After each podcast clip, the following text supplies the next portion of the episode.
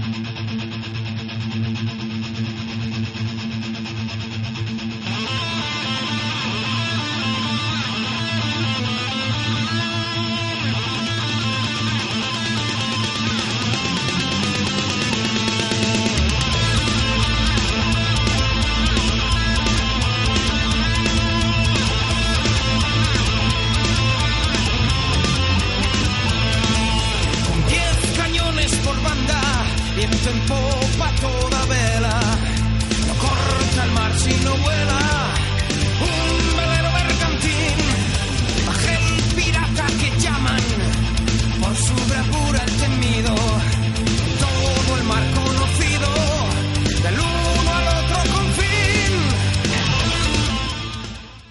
comienza el Café de la Lluvia con Javier Fernández.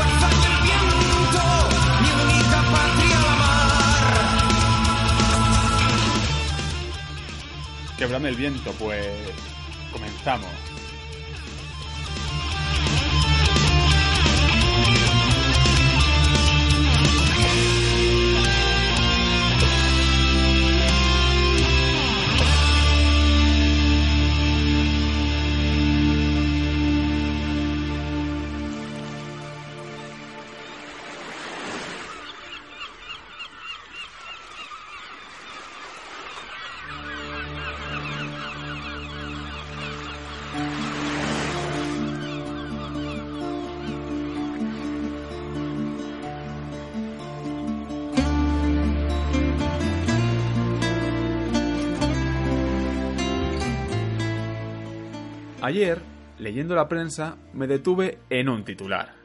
Decía lo siguiente. Seis detenidos en Jaén por expoliar 748 piezas íberas y romanas. El modus operandi de la banda era el habitual en estos casos. Acudir a espacios arqueológicos con un detector de metales, extraer las piezas y ponerlas a la venta en Internet. De esta noticia se pueden sacar varias conclusiones. La primera, mal penadas están este tipo de acciones cuando se realizan con tanta frecuencia.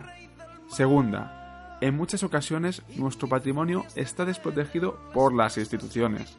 Tercera, estas acciones de expolio descontextualizan las propias piezas y asimismo nos dificulta a la hora de interpretar un yacimiento. Y cuarta, es necesario ejercer una labor de conciencia en el resto de la sociedad, y esta labor debe partir en inicio de las propias escuelas. Seguro que se pueden extraer muchas más conclusiones. Nosotros, desde el Café de la Lluvia, seguiremos poniendo nuestro granito de arena para seguir concienciando al conjunto de la sociedad. Por perdida ya la. Cuando el yugo del esclavo, como un bravo.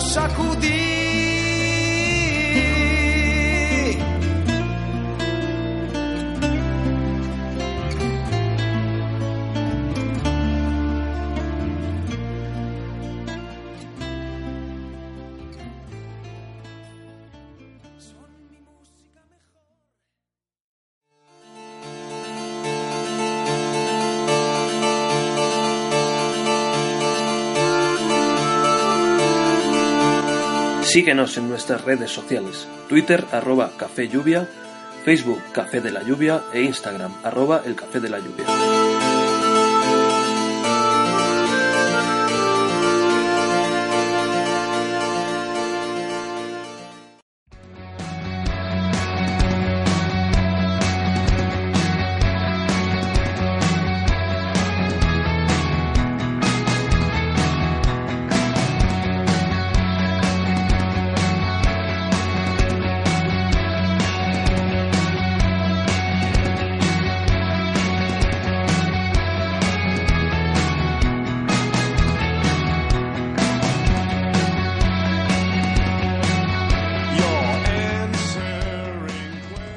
Estáis, queridos amigos del Café de la Lluvia?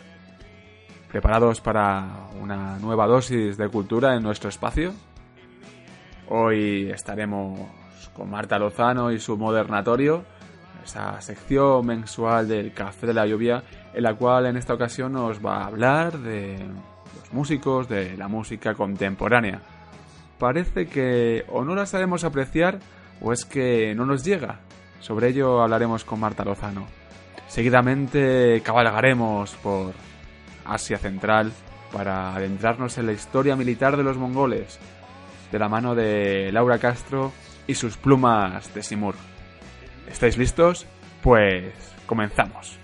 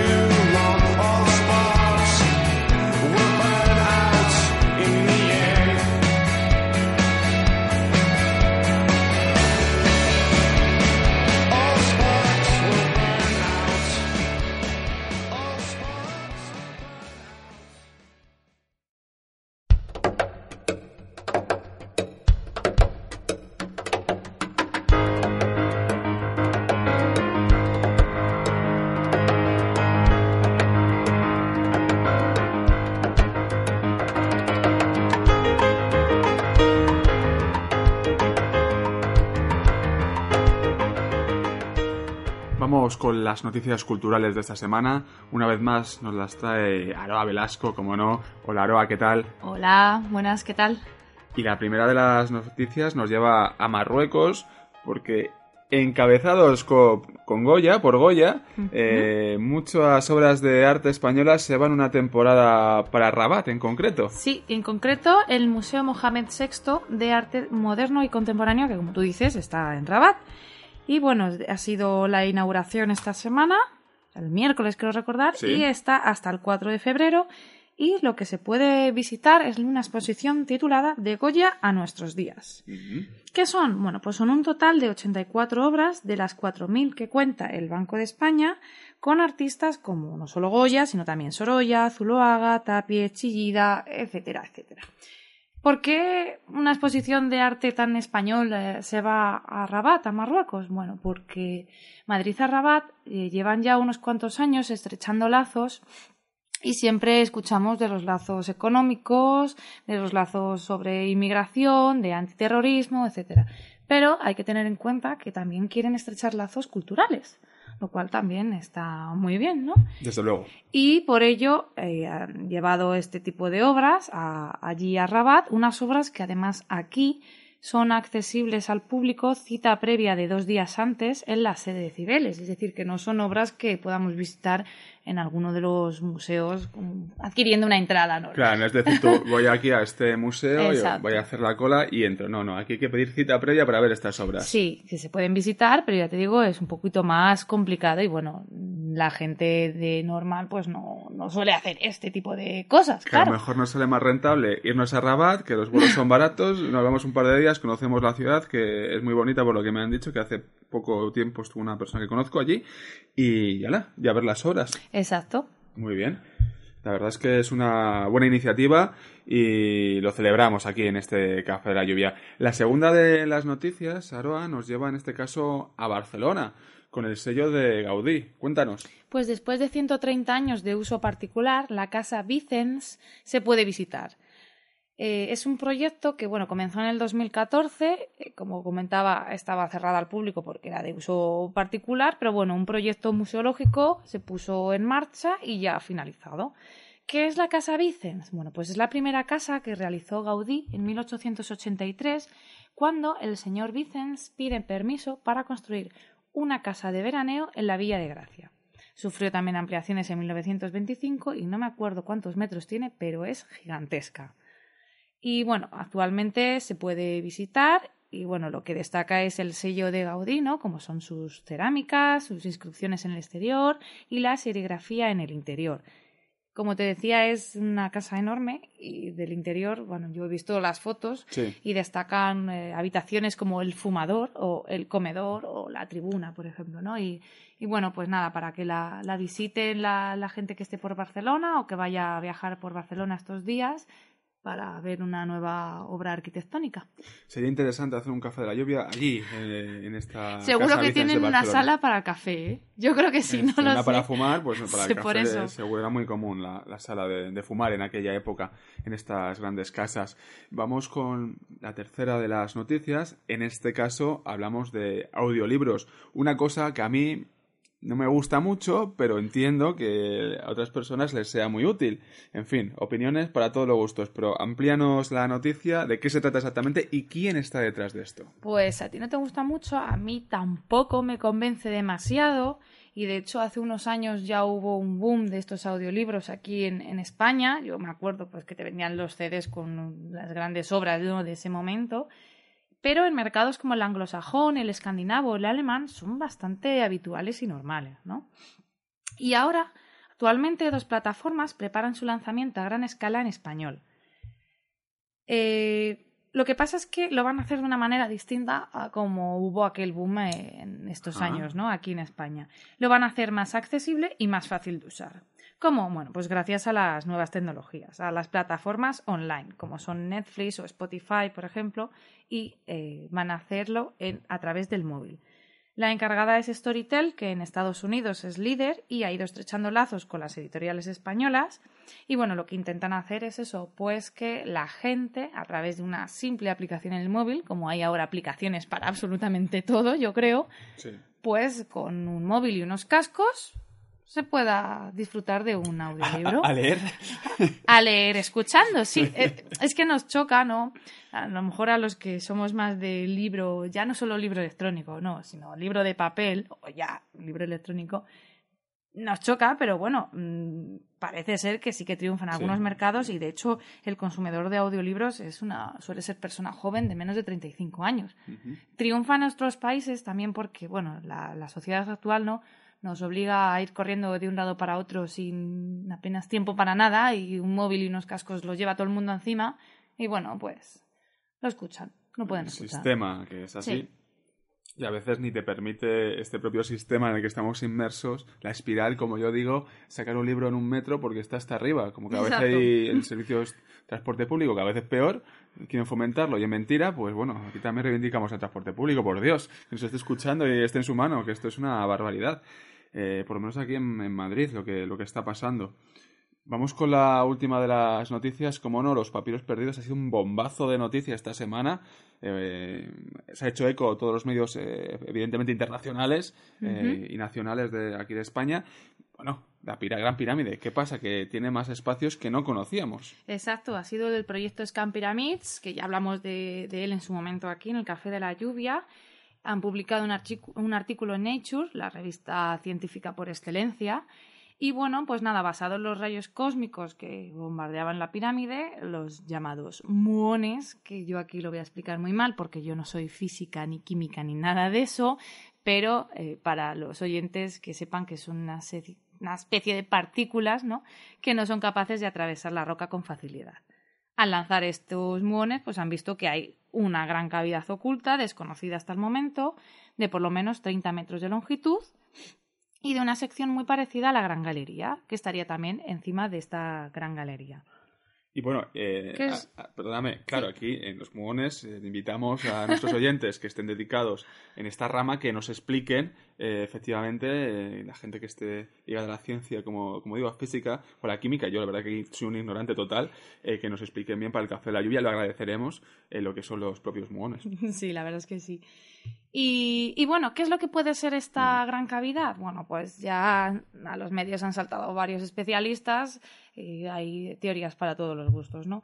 Desde la que puede ser una cámara de alivio para reducir el peso de la mampostería que presiona sobre esta gran galería, que ya te digo que es enorme, o podría conducir a otra cámara, o podría ser una rampa interna que ayudase a colocar los bloques durante su construcción, o puede ser que haya más eh, huecos y conduzcan a una segunda entrada, mm, etcétera, etcétera.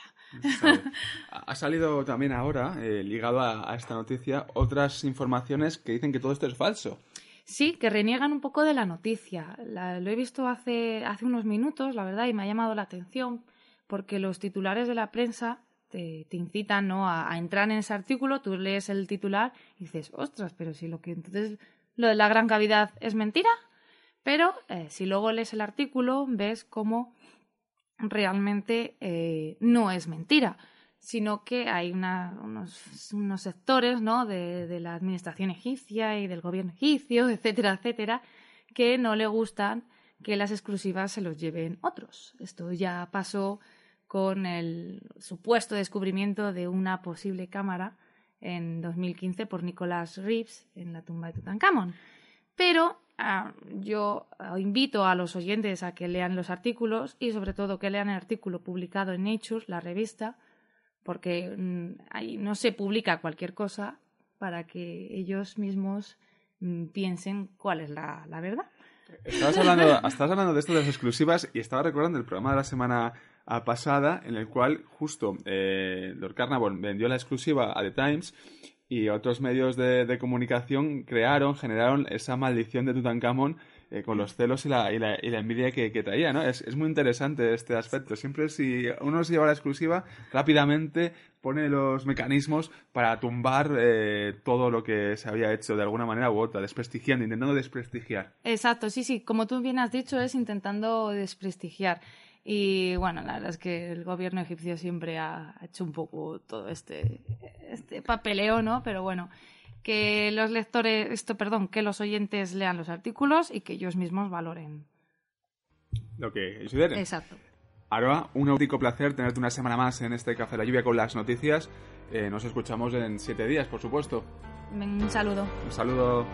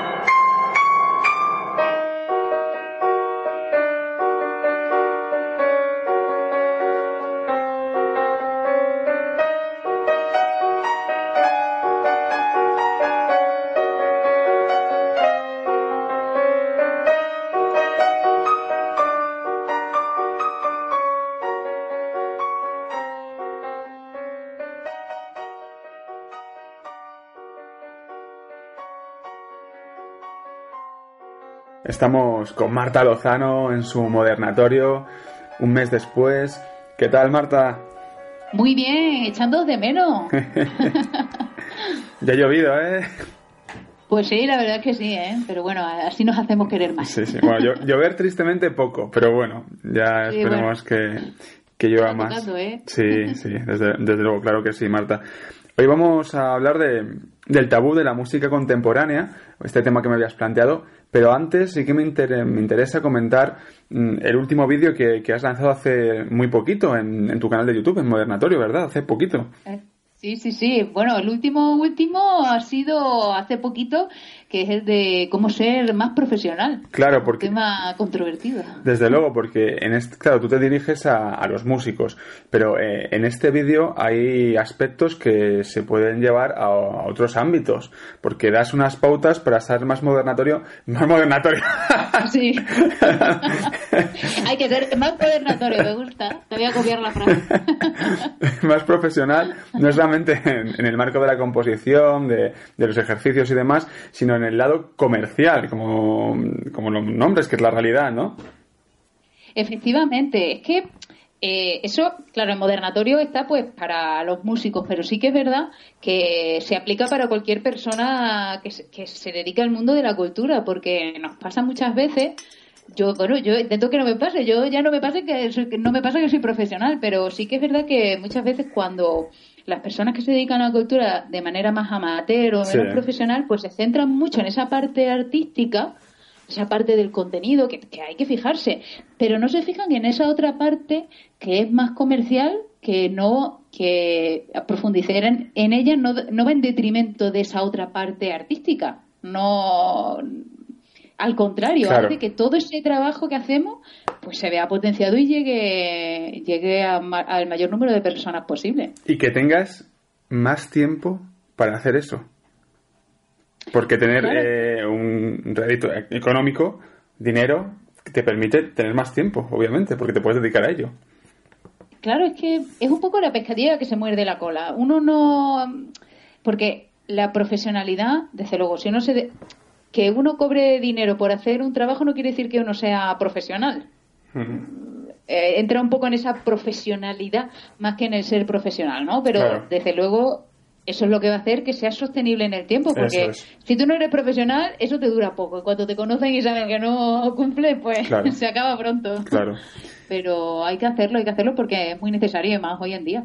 Desde luego, claro que sí, Marta. Si te parece, vamos a ir con el tema, el tema de hoy, que es ese tabú dentro de la música contemporánea. Claro, muchos se preguntarán eh, qué entendemos por música contemporánea y vale, suponemos que es hasta a día de hoy, 2017, pero ¿cuándo empieza esto de la música contemporánea? Pues la verdad es que es un tema muy controvertido lo de la música contemporánea, porque sí que es verdad que los expertos eh, pues los musicólogos y demás, ¿no? Pues su trabajo es efectivamente pues teorizar sobre la música y, y, poner sus fechas y sus cosas, ¿no? Y la música contemporánea no es lo mismo que las músicas urbanas, que si la música actual, que si, bueno, hay un montón de... Yo en, hoy la propongo como una música de nuestro tiempo, no entro ni siquiera en el estilo. Sí que es verdad que la enfoco un poco más a esa evolución de la música clásica, ¿no? De los que nos dedicamos a tocar instrumentos clásicos, pero con un lenguaje moderno. Así es que podríamos decir que es la música que se hace hoy en día, hombre, en los últimos años, porque muchos dicen, no, Sonberg, que es un compositor de los que los primeros que fueron así, pues más controvertidos, dicen que es música contemporánea, pero ya ha pasado 100 años, eso sí que llover y no el mes que hace que no lo vemos. Eh, ¿Por qué crees que, que es un tema tabú? Pues la verdad es que yo creo que, que es un tema que cada persona opina una cosa diferente. Yo creo que es una música que no es siempre accesible, pero, pero bueno, unos creen que es porque eh, tiene dificultades técnicas, porque claro, la música contemporánea como cualquier cosa de vanguardia, pues busca transgredir, ¿no? Entonces, claro, se buscan técnicas nuevas, ¿no? Para los instrumentos. Entonces, normalmente puede ser un poco más difícil que unas partituras un poco más clásicas, ¿no? Otros porque creen que es como, como todo muy cerebral y que se ha perdido esa emotividad.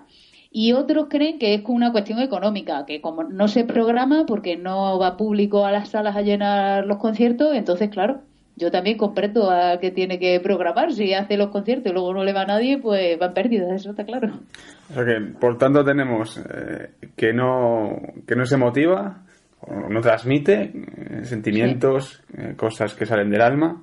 Por otro lado, que puede ser muy difícil de, de realizar, de interpretar, de componer, componer, interpretar. Y, y esos sean un poco los puntos, ¿no?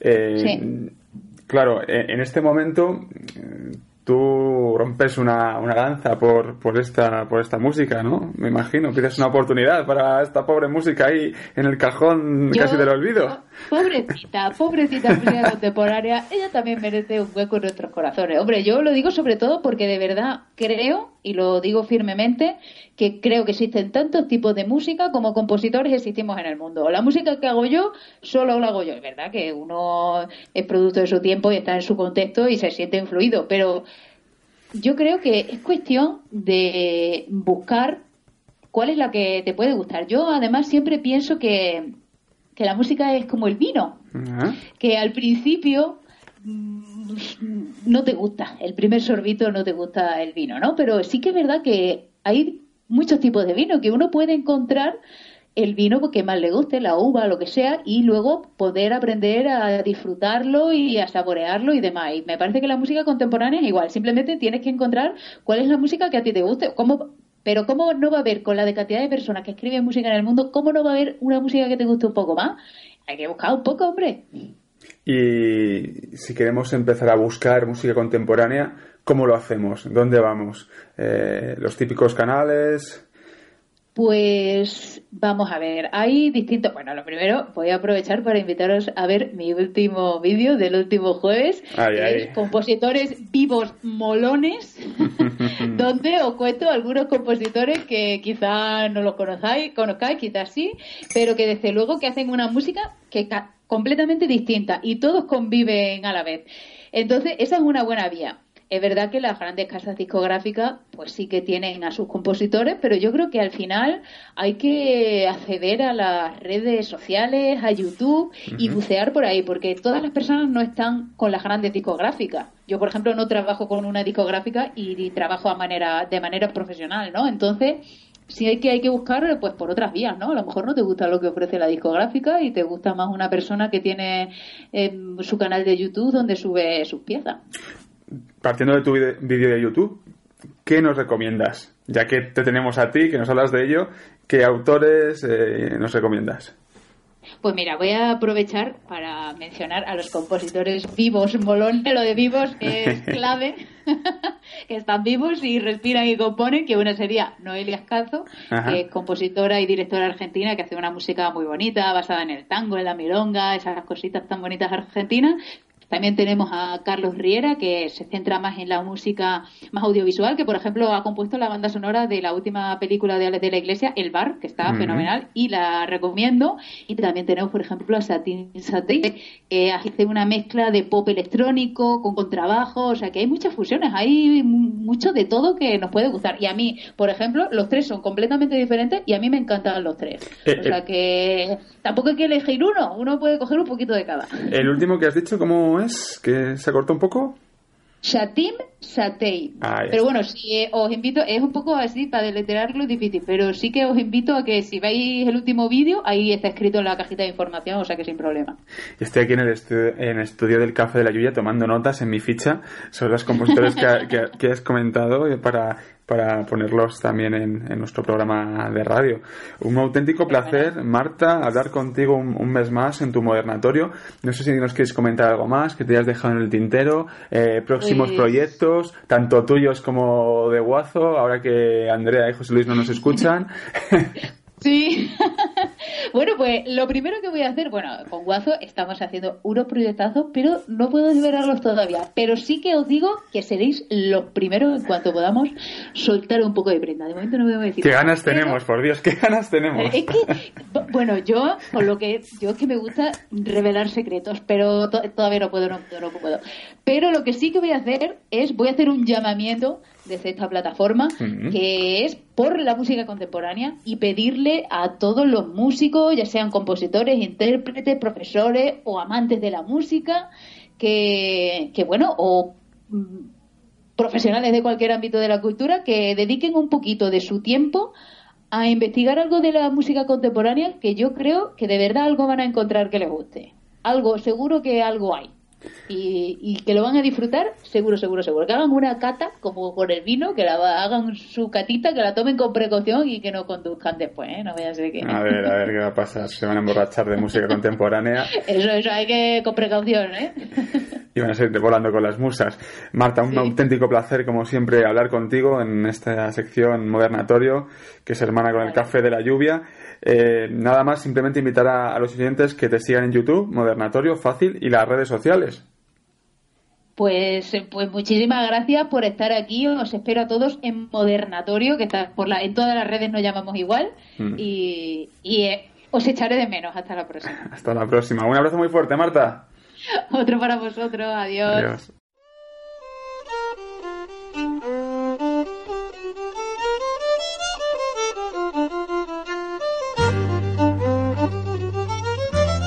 ¿Quieres participar en el programa? ¿Mostrarnos tu proyecto cultural? Escríbenos a prensa arroba Te esperamos.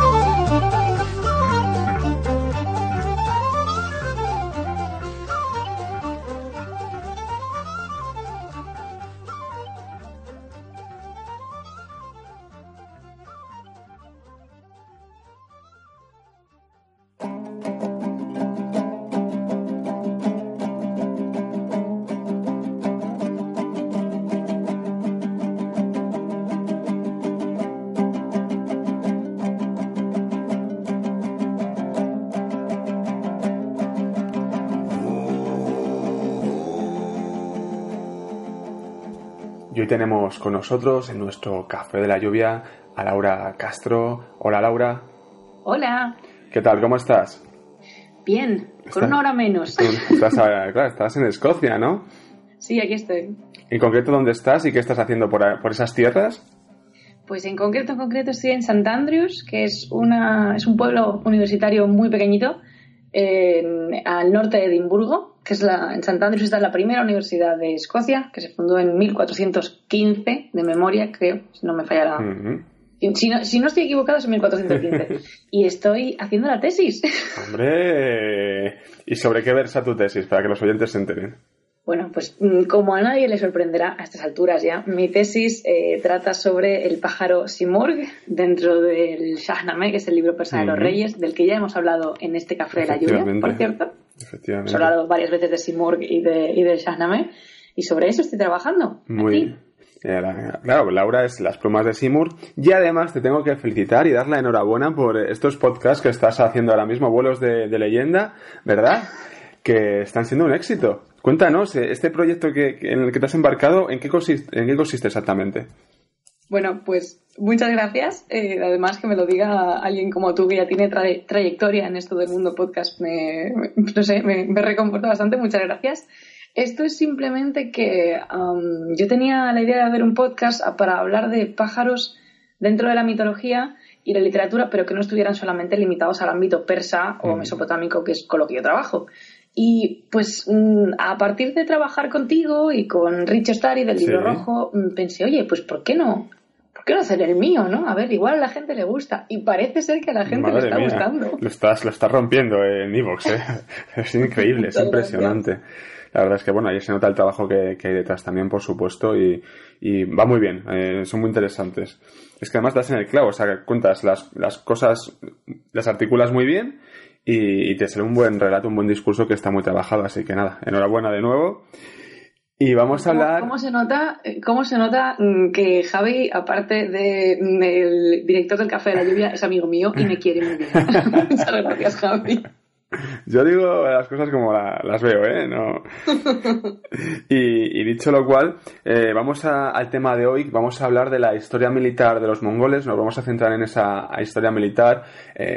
todo el mundo, si hablamos de los mongoles, le viene a la cabeza Genghis Khan, los caballos. Eh, es un poco lo que le viene, ¿no? Las imágenes que se proyectan. Eh, claro, en primer lugar, tendremos que, saber quiénes son los mongoles de, dónde proceden, en qué contexto aparecen estos mongoles. Pues eh, cuando hablamos de los mongoles es un concepto un poco vasto, no es un poco como muy general, como mm. suele eh, ocurrirnos a veces eh, cuando, cuando escribimos discurso histórico, ¿no?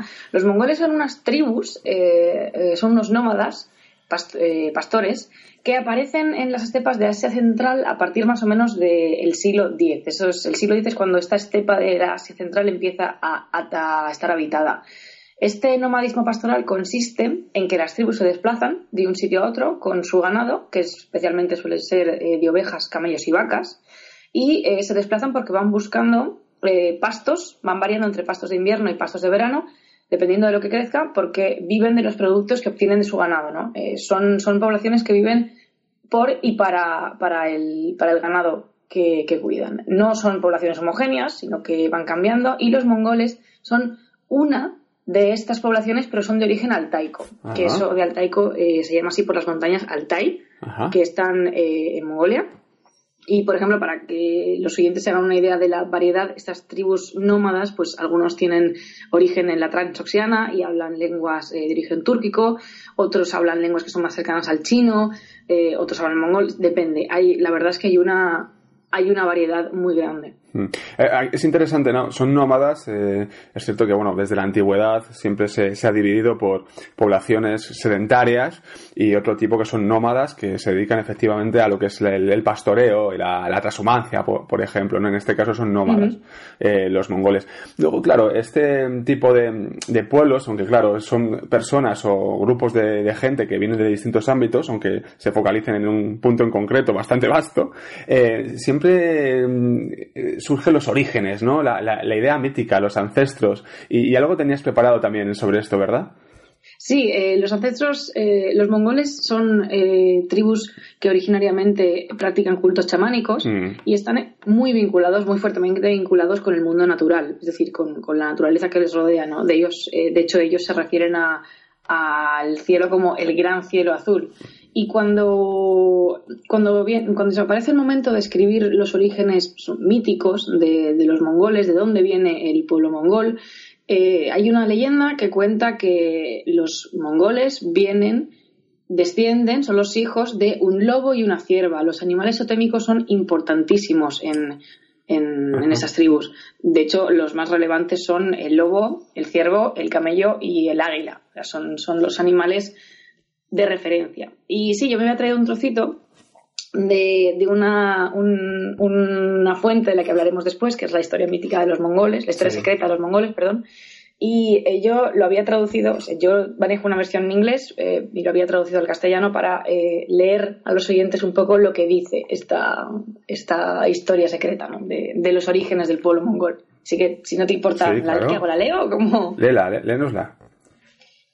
Eh, dice, vino al mundo un lobo gris y azul, cuyo destino era la voluntad del cielo. Su esposa era una cierva. Cruzaron el mar interior y establecieron campamento cerca del nacimiento del río Onón. Bajo la mirada de la montaña Burhan Haldun nació su primer hijo, llamado Batachikán.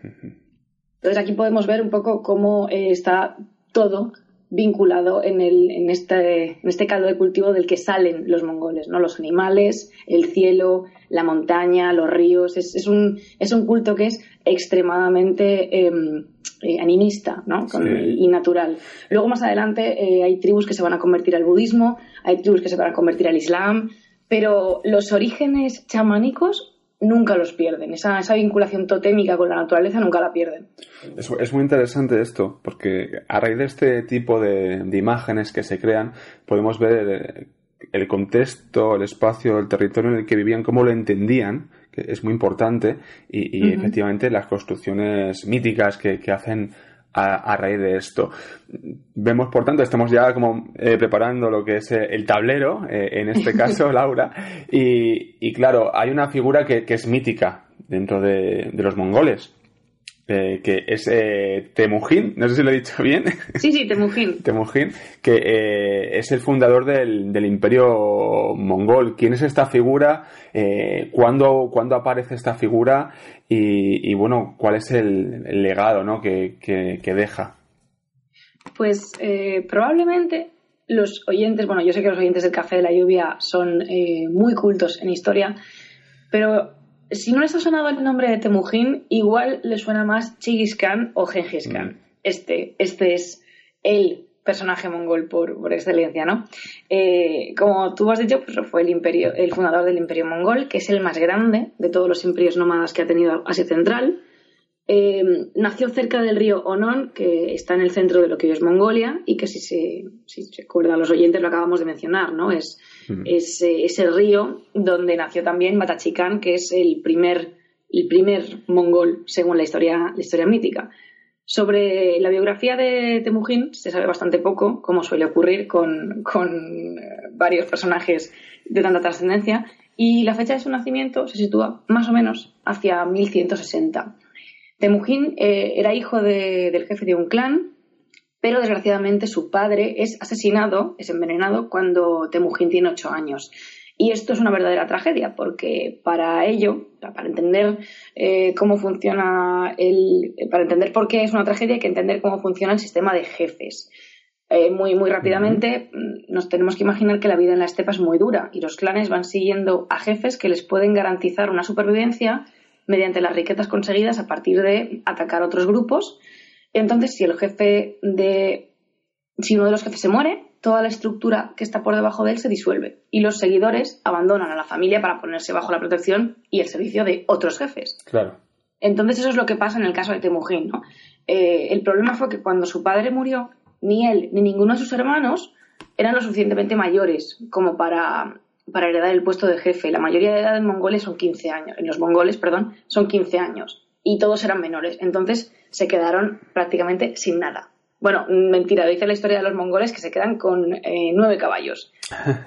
finalmente, parece ser que Genghis Khan era una persona, Temujin tenía mucho carisma, entonces finalmente consigue asociarse con otro jefe, que es muy influyente, se casa con su hija y esto le proporciona una dote muy consistente entonces, eh, a partir de tener ya un poco de riqueza, se convierte en seguidor de otro líder con el que su padre había tenido relación. Y entonces, así poco a poco va ganando simpatizantes, va teniendo sus propios seguidores, hasta que finalmente, en 1206, es elegido Gran Khan de todos los nómadas. Ajá. Claro, eh, luego, eh, lo has comentado anteriormente, hay un, hay un libro que, hila con esto, que es la, historia secreta de los mongoles, ¿verdad? Que nos habla de Genghis Khan. Sí, esta es una fuente escrita por los propios mongoles y se escribió al poco tiempo de que Genghis Khan falleciese. Básicamente eh, cuenta la vida y las conquistas de este personaje. Entonces tenemos un registro de cómo unificó la estepa primero y después eh, de cómo empezó las, famosas conquistas. Mm. Esto es muy interesante porque podemos disponer, tenemos acceso a las dos caras de una misma moneda, ¿no? que es la versión de los vencidos y la versión de los vencedores de los descendientes de Genghis Khan. Decía Borja Pelejero, eh, que con, en, uno de los programas en los que estuvo en Agua la Historia, que con las tribus que se llaman bárbaras existe un problema, y es que ellos no suelen dejar escrita su versión de los hechos, sino que son sus enemigos a través de los cuales nos ha llegado la información. Pero, por suerte, en este caso tenemos la historia secreta de los mongoles. Además, también es, es interesante saber cuando alguien esté estudiando algo relativo a, a la historia militar de los mongoles, hay que tener en cuenta que en las fuentes medievales hay, hay mucha exageración. hay, cosas que se exageraban mucho, mm, tanto por parte de unos como por parte de otros, porque lo que sí que es verdad es que eh, el uso sistemático del terror y la violencia fue muy recurrente entre los mongoles, ¿no? De hecho, se, valieron de, de, ellos para agilizar las conquistas. Es uno de los motivos por los que la conquista fue tan rápida.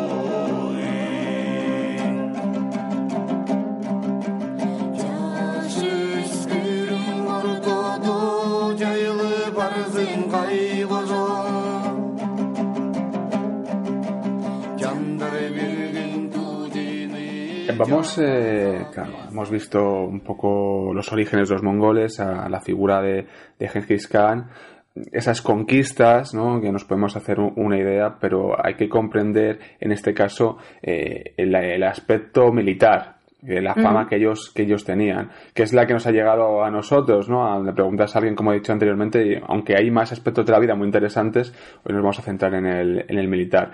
Eh, bueno, dibujanos un poco sobre, sobre la mesa, eh, cómo era la, la vida militar de los mongoles, cómo se organizaban. Eh, pues una de las cosas más características del ejército mongol es que los ascensos militares se realizaban en base a las victorias y las habilidades individuales exclusivamente. No había que ser hijo de. O sea, si se, Ah. si se consideraba que una persona era válida, se le ascendía. Sí. Y esto se hacía para asegurar que a las cabezas de los ejércitos solo estaban los guerreros más capaces, es decir, la gente que de verdad podía comandar un ejército. Este ejército se organizaba siguiendo un sistema decimal. La unidad más grande es el eh, Yumen, con 10 regimientos de 1.000 guerreros cada uno, o sea, son 10.000 personas. Estos regimientos de 1.000 personas se llaman Migan y estaban eh, formados por 10 Gahun, que son escuadrones, escuadrones de 100 tropas, que también estaban divididas en un Arban de 10 unidades cada una. Ujú. O sea, eh, el Arban es eh, una unidad de 10 un- es una, un conjunto de 10 unidades. Unidades. El Yahun son 100, Sí. el Migan son 1000 y el Jumen son eh, 10.000. Ujú. ¿Vale? O sea, eh, si hay alguien que siga escuchando el podcast después de lo que acabo de decir, Seguro que sí, es muy interesante. sí, yo sigo, sigo contando. Es Para muy- escoger a los líderes, los Arban, las unidades más pequeñas, estos que quedan 10, Sí. se elegía, eh, ellos elegían a su propio líder por votación. Ah, Y al mismo tiempo, estos 10 jefes eran los que escogían al líder superior, al, al líder del Jagún. Y, luego eh, los líderes Sí. del Migan, de mil ¿cien personas, personas? y el, y el líder del eh, Jumen, de 10.000, los seleccionaba personalmente el Gran Khan. Sé Ah. que es mucho lío, ¿vale? sé, que, sé que es mucho lío, pero me parece que es muy interesante porque aquí se puede ver cómo realmente, pues, eh, no, no podemos hablar de un sistema democrático porque yo creo que eso sería eh, mezclar conceptos, pero eh, se hace mucho hincapié en esta idea, ¿no? En que primero sean los propios guerreros los que Claro. consideren quién de ellos es el más capaz y segundo, que, que se haga por eh, se haga en base a un valor individual, a una capacidad y a, sí, a una habilidad Mm. propia de la persona, que no importa de dónde venga, que no importa mm, cuál sea su historia familiar, porque como hemos visto, incluso el propio Genghis Khan empezó desde la misma miseria y Claro. acabó siendo Gran Khan. Claro. Entonces, eh, esto es, un, es algo que es bastante bastante diferenciado, bastante característico de los mongoles, ¿no? La importancia de eh, ser una de ser un guerrero válido, de ser un líder válido Hmm. para poder dirigir un ejército. Eh, hemos visto cómo se organizaban y ahora tenemos que ir al armamento. Bueno, yo me imagino que los caballos sí y, y algo más. Sí, sí. Además, eh, hay eh, mm, creo que varios varias expresiones para referirse a los mongoles, que es eh, to the horse and bow, el caballo Ah. y el arco, que son dos elementos de máxima importancia en la vida militar de los mongoles. Eh, el caballo y el arco es un arco que se llama compuesto recurvo, que es el, el que utilizan ellos. Eh, se da entonces, a- aparece un jinete arquero, que es la base de todos los ejércitos nómadas. De hecho, los escitas ya utilizaban estas armas y esta técnica. Además, hasta la aparición de las armas de fuego, los mongoles gozaron de una superioridad militar bastante notable en comparación con otras culturas. Debajo de la ropa, los mongoles solían llevar seda china, si podían conseguirla, porque evidentemente era, era un producto de lujo, bastante caro. Y esto se hacía porque, aunque no lo parezca, aunque pueda llamar un poco la atención, como se va a poner seda, que es como un producto más de lujo, más delicado, eh, un guerrero, la seda es una tela muy resistente. Eh, por ejemplo, si eh, se dispara una flecha desde larga distancia, ojo, larga distancia, es difícil que traspase la seda. Y si llega a penetrar la piel, es decir, si finalmente la Sí. flecha llega a cortar la seda para penetrar en la piel, la seda retiene la punta y hace mucho más fácil la extracción. Solo hay que agarrar la tela y estirarla. Para sacar la flecha, lo que también eh, previene de, de la transmisión de muchas enfermedades y de complicaciones quirúrgicas. Como nos podemos imaginar en la estepa, pues cirujanos de guardia no hay. Entonces hay que tener cuidado con estas cosas. Y en el caso de que llevasen armadura, solía ser de cuero. Hay algunos, eh, algunos guerreros que suelen llevar rodelas pequeñas, escudos redondos pequeñitos.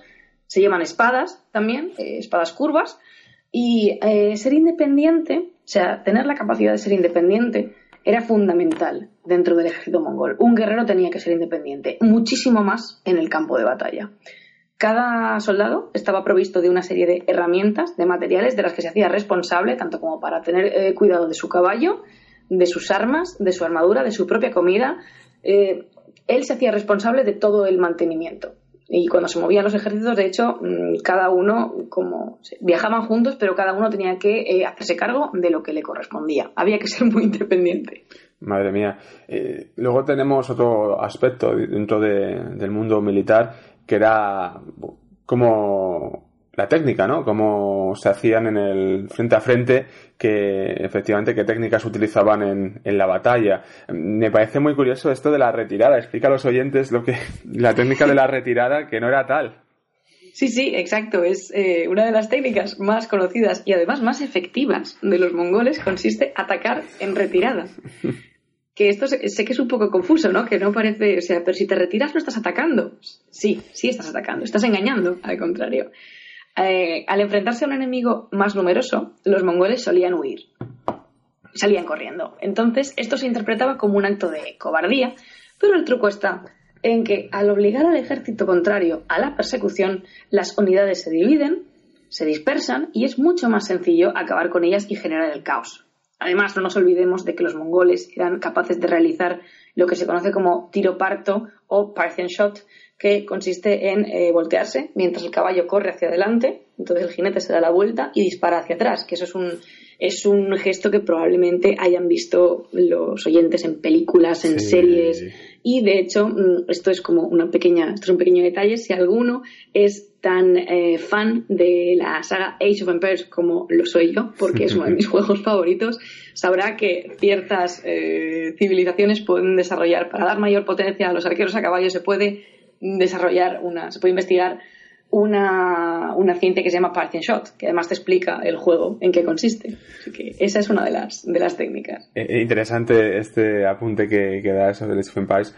Eh, yo también soy un fanático de, de este, de este juego y, y está muy bien, aprende uno mucho sobre historia militar eh, jugando. Sí, sí, es una, es una maravilla. Tendremos que hacer algún, alguna vez, nos tendremos que juntar todos los que lo- los amigos que sabemos que nos Sí. gusta el Age of Empires y hablar del juego. Yo te lo dejo ahí, No, por si no, quieres sí. hacer algún otro programa. Eh, lo tengo en la cabeza, no te creas. Ya he dado vueltas a ver cómo lo podemos hacer. Y, y bueno, ya volviendo otra vez a los mongoles, dentro de las técnicas militares, eh, era, atacaban como también en, en comunidades, muy pequeñas, ¿no? Eran... Mm. ¿Cómo, cómo era esto? Atacaban, como en, en- en bloques pequeños Eso es. si ya finalmente el, eh, se enfrentaban al enemigo de frente y valga la redundancia, ¿no? Eh, al dividir el ejército en unidades muy pequeñitas, haz- se hace muy difícil adivinar sus movimientos y adelantarse a ellos, ¿no? Además, también tenemos que tener en cuenta que los mongoles estaban habituados a cabalgar juntos, entonces darse instrucciones era una cosa que, a la que estaban muy acostumbrados, podían eh, transmitirse mensajes muy rápido y sin apenas llamar la atención, ¿no? Para, mover, para moverse. La, la clave de, de los ejércitos nómadas suele ser la velocidad. La velocidad es, es, eh, es Mm. fundamental. En estos escuadrones eh, había una vanguardia y una retaguardia. La vanguardia solía estar eh, mm, protegida con un armamento más pesado y además eh, la caballería, el tipo de, de armamento, pues también solía, o sea, la- las armas que llevaban solían ser un poco más pesadas, mientras que la retaguardia era mucho más ligera. Pero lo que hacían ellos era que precisamente esta retaguardia se colaba entre los huecos de la vanguardia, atosigaba al enemigo y cuando el enemigo cargaba se retiraban, se echaban para atrás. Entonces la vanguardia se cerraba y se cerraba, se cerraba, se cerraba hasta ah, hacer pequeños círculos y obligar a los enemigos a un combate casi individual. De hecho, a esto los mongoles también estaban muy acostumbrados porque uno de los deportes favoritos de, estas tribus altaicas es eh, el, eh, el- el combate cuerpo a cuerpo, ¿no? Lo que es Claro. no boxeo, porque no es boxeo solamente con los puños, sino eh, combates, combates cuerpo a cuerpo. Entonces también estaban muy acostumbrados. Básicamente, la- lo que hacían los mongoles era intentar llevar a los enemigos a al terreno donde ellos se sentían más cómodos, que es, pues, o bien eh, en espacios abiertos, mm, cabalgando, o bien en círculos muy cerrados, donde se obliga al, al contrario a un, a un enfrentamiento individual.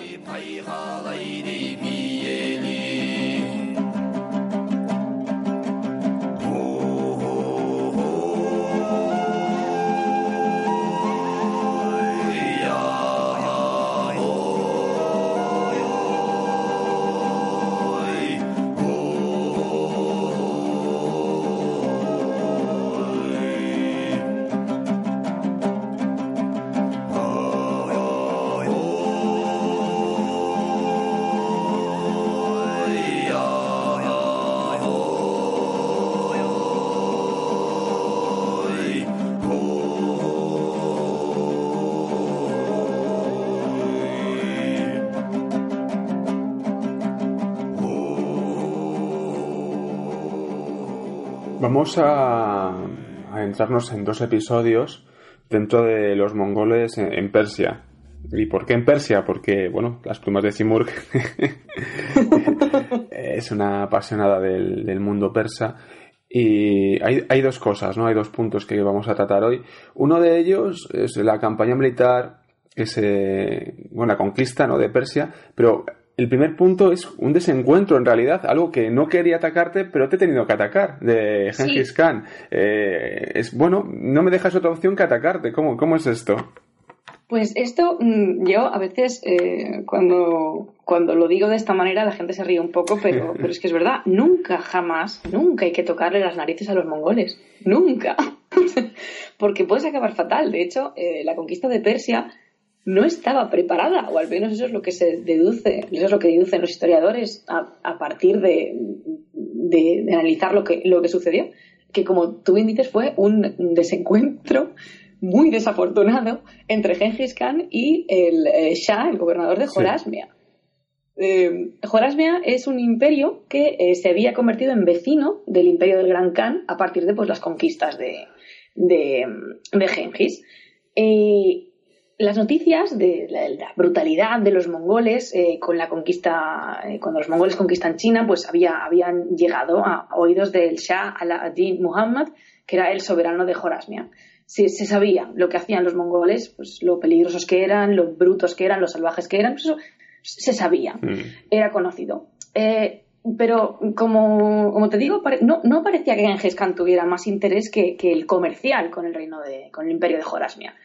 Y de hecho hubo un momento en que Genghis Khan mandó una caravana de 500 personas para establecer relaciones comerciales con ellos, para Ajá. simplemente pues, para, para considerarlo como un aliado, porque no nos podemos olvidar de que al otro lado del imperio de Jorasmia seguía el califato de Bagdad, que era realmente el, el problema, aunque estaba muy debilitado, pero ahí estaba el califato. Entonces casi parece que Genghis Khan quería aliarse con los eh, joresmíes para, Sí. bueno, intentar conquistar al, al califato de Bagdad. La cosa es que cuando se manda esta caravana de 500 personas, hay un gobernador de otra ciudad, eh, que de hecho se llama Otrar, que eh, sospechó que dentro de la, de la caravana eh, se estaban escondiendo espías de los mongoles. No, no, le, no le parecía que tuvieran buenas intenciones, así que mandó arrestar a toda la caravana. Solo por si acaso, ni que decir tiene que en la caravana pues no había ningún espía, ¿vale? Eran solamente comerciantes.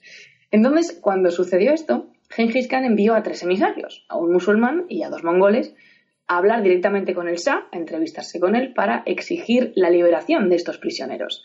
Y el Shah tuvo la muy poco sana idea de no solo no liberar a los prisioneros, sino que hacerlos, los hizo ejecutar a todos, los mató a todos. Y además, o sea, todavía más, decapitó al emisario musulmán y le afeitó la barba a los mongoles y les cortó el pelo y los mandó de vuelta a, a su casa.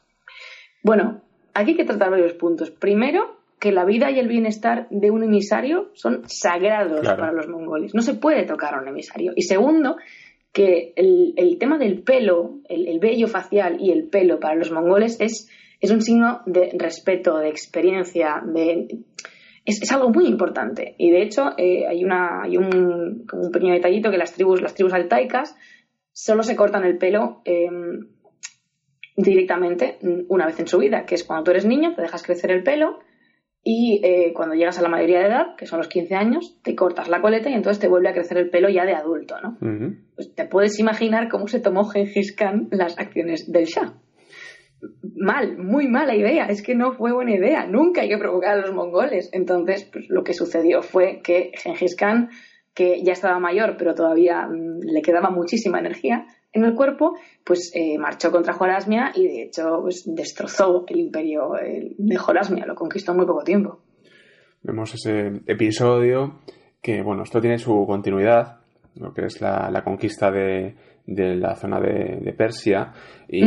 y está también la, el nieto, el propio nieto de, de Genghis Khan que sigue combatiendo en este caso contra bueno los, los estados eh, islámicos que, había ahí en el suroeste de, de Asia Central. Eh, cuéntanos un poco cómo se desarrollaron eh, estos, estos ataques, estas batallas, en definitiva lo que es el ejercicio de conquista. Este personaje es Uglegu Khan y es probablemente la figura más importante para hablar de la formación del Ilkhanato, que es, eh, es un periodo histórico que se desconoce bastante, Mm. pero es un kanato mongol en territorio persa. Y el fundador es, es Uglegu, que es, pues, como tú has dicho, es uno de los nietos de, de Genghis Khan. Él nació hacia 1218, más o menos, y empezó la campaña de conquistas en 1255, cuando su hermano mayor, que había sido nombrado Gran Khan en 1251, le encarga eliminar por completo pues, estos estados islámicos que quedaban en el suroeste de Asia Central, fundamentalmente el califato abbasí de Bagdad. Eh, Uglegu eh, hizo muchas cosas, algunas muy salvajes, y dos de los episodios más famosos eh, fueron la destrucción de Bagdad, donde habían estado los abbasíes desde el siglo VIII, y eh, más adelante, no, perdón, antes de esto, la completa derrota de los asesinos de Alamut, Ajá. a quien probablemente todos los oyentes conocerán por la famosa saga de videojuegos Sí. Assassin's Creed. Sí.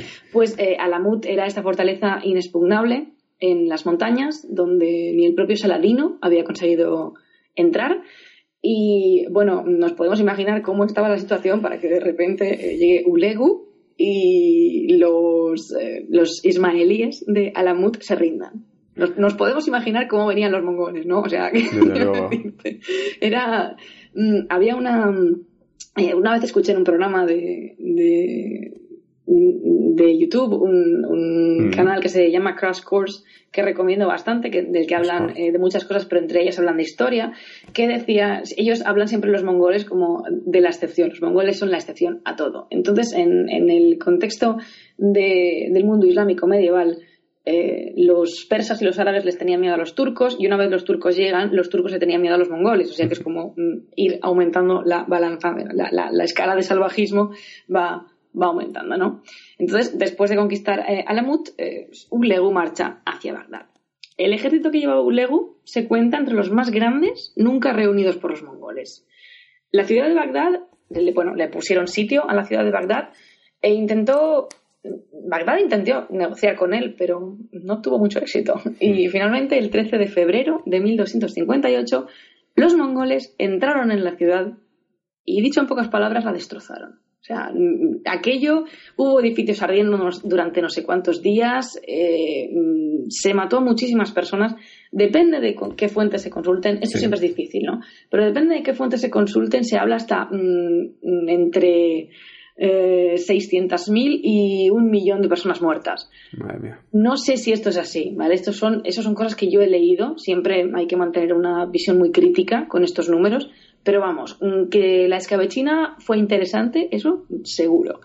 Y de hecho hay, un, hay una, una leyenda que habla de la famosa gran biblioteca de Bagdad siendo destruida. Esta leyenda dice que las aguas del Tigris, donde estaba al lado de, de donde estaba construida Bagdad, eh, bajaron negras durante varios días por la tinta de los, de los libros destruidos, ¿no? Como si el río estuviese pues, llorando la pérdida de, de la biblioteca.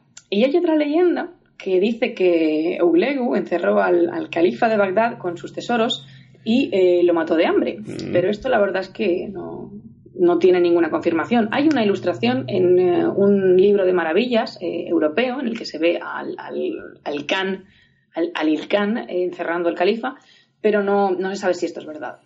Lo que es verdad es que las fuentes, tanto mongolas Sí. como musulmanas, dicen que el califa fue enrollado en una alfombra y que los jinetes altaicos le pasaron por encima por sus caballos varias veces hasta que lo mataron, porque la tierra se ofendería si aquella sangre corrupta se derramaba sobre ella. ¿no? Esto era bastante habitual eh, entre los mongoles, esta manera de, de ajusticiar a una persona Sí. al no considerarla digna. Se le enrollaba en una alfombra y se pasaba por encima por los caballos unas cuantas veces. De hecho, si alguien, si a alguno de los oyentes le gusta, eh, la- le gustan las series históricas, Netflix, creo que es Netflix, sí, es Netflix, eh, sacó una serie hace dos años, dos, dos años, dos años y medio, Sí. que se llama Marco Polo, que a nivel de recreación histórica de los mongoles es perfecta. O sea, mm, la historia, el argumento como serie, ya no me voy a meter a juzgarlo, pero la recreación que se ha hecho de la corte de los mongoles y de las formas que tienen de vivir, la manera, ese, ese concepto de- del honor y la lealtad que tienen, esa vinculación con los animales, está muy bien descrita, está muy bien representada y es una serie que recomiendo ver. Y además de series, también traes unos libros. Sí, también tengo libros porque yo sé que a los oyentes del Café de la Lluvia les gusta mucho leer Sí. y probablemente se hayan quedado interesados en estos mm, personajes históricos tan llamativos, como poco, porque son llamativos. Entonces, si quieren leer un poco más, hay dos libros en español. Uno de ellos es Breve Historia de Gengis Khan, de este hombre que he mencionado antes, eh, Borja Pelejero Alcaide, de la editorial Nautilus. Y otra es una versión en español de Laureno Ramírez Bellerín de la historia secreta de los mongoles. Esta editorial esta está en Miraguano. Y luego, si alguno maneja el inglés, mi libro favorito para estudiar a los mongoles, para un primer acercamiento a los mongoles, eh, se llama Warriors of the Steppe, es de Eric, Eric Hildiger y la editorial es Paperback. Y este mm, yo lo compré por Amazon, bastante barato, tengo que decir. Y la verdad es que está muy, muy bien para conocer no solo a los mongoles, sino a las tribus nómadas de, de Asia Central y luego todos sus movimientos militares, políticos, sociales. La verdad es que eh, son tres libros. El de La historia secreta de los mongoles en español no lo he leído, pero el breve historia de Gengis Khan está muy bien. O sea, son, son libros que están muy bien para empezar a conocer a los mongoles. Muy bien, Laura, las plumas de, de Simur, que hoy nos has traído al café de la lluvia los mongoles. Sí me gustaría que recordases a los oyentes dónde te pueden encontrar en tus proyectos para que se, se tecleen rápidamente en su ordena- ordenador y, y ahí aparezcas. Pues eh, nuestro proyecto, bueno, mi proyecto, nuestro, ya no sé, ya, ya que digo. Eh, Yo suelo decir nuestro, pero la verdad es que tú lo sabes, estoy solo yo. Eh, estamos en Facebook y en Twitter. Si ponen las plumas de Simur, vamos a aparecer probablemente. Luego está, por supuesto, nuestro blog, que mm, espero de verdad, lo digo siempre que vengo, pero espero que este año yo por fin eh, salga a la página web, que es lasplumasdesimur.blogspot.com.es. Ahí estamos. Y también estamos en iVoox con Eso esto de los podcasts. Eh, el programa se llama Vuelos de Leyenda y el usuario es pues, las plumas de Simur. Y creo que no me dejo nada. No, no me dejo nada. Ahí, esto, estas son todas las maneras que tienen los oyentes de encontrar el proyecto las plumas de Simur. Que no son pocas maneras. Eh, un auténtico placer hablar contigo una vez más. Y nada, ya nos escuchamos en la próxima. Un abrazo muy grande, Laura. Otro para vosotros. Hasta pronto. Hasta pronto.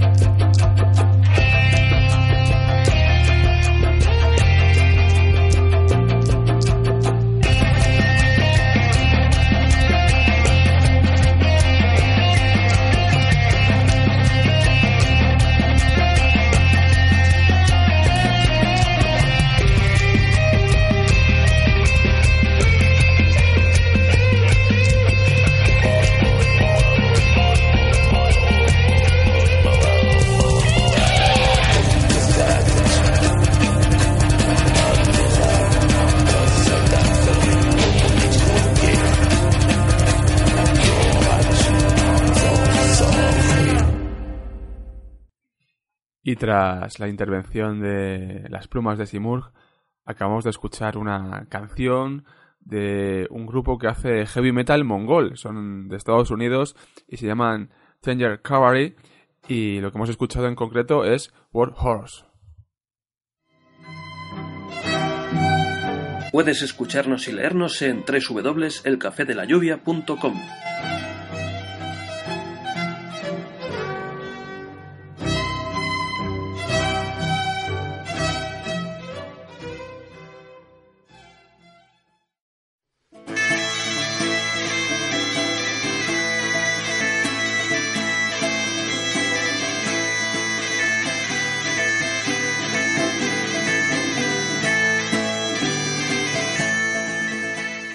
Llega el momento de los versos, esos versos al aire, que en esta ocasión nos los trae Lope de Vega, ya está entrando aquí en el estudio del Café de la Lluvia y dispuesto a leer Cayó la torre, Lope de Vega.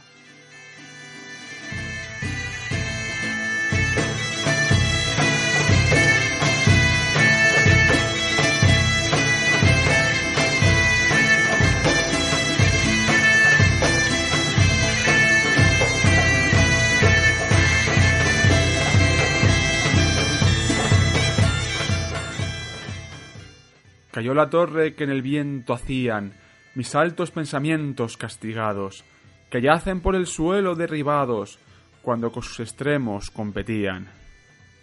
Atrevidos al sol llegar querían y morir en sus rayos abrasados, de cuya luz contentos y engañados como la ciega mariposa ardían.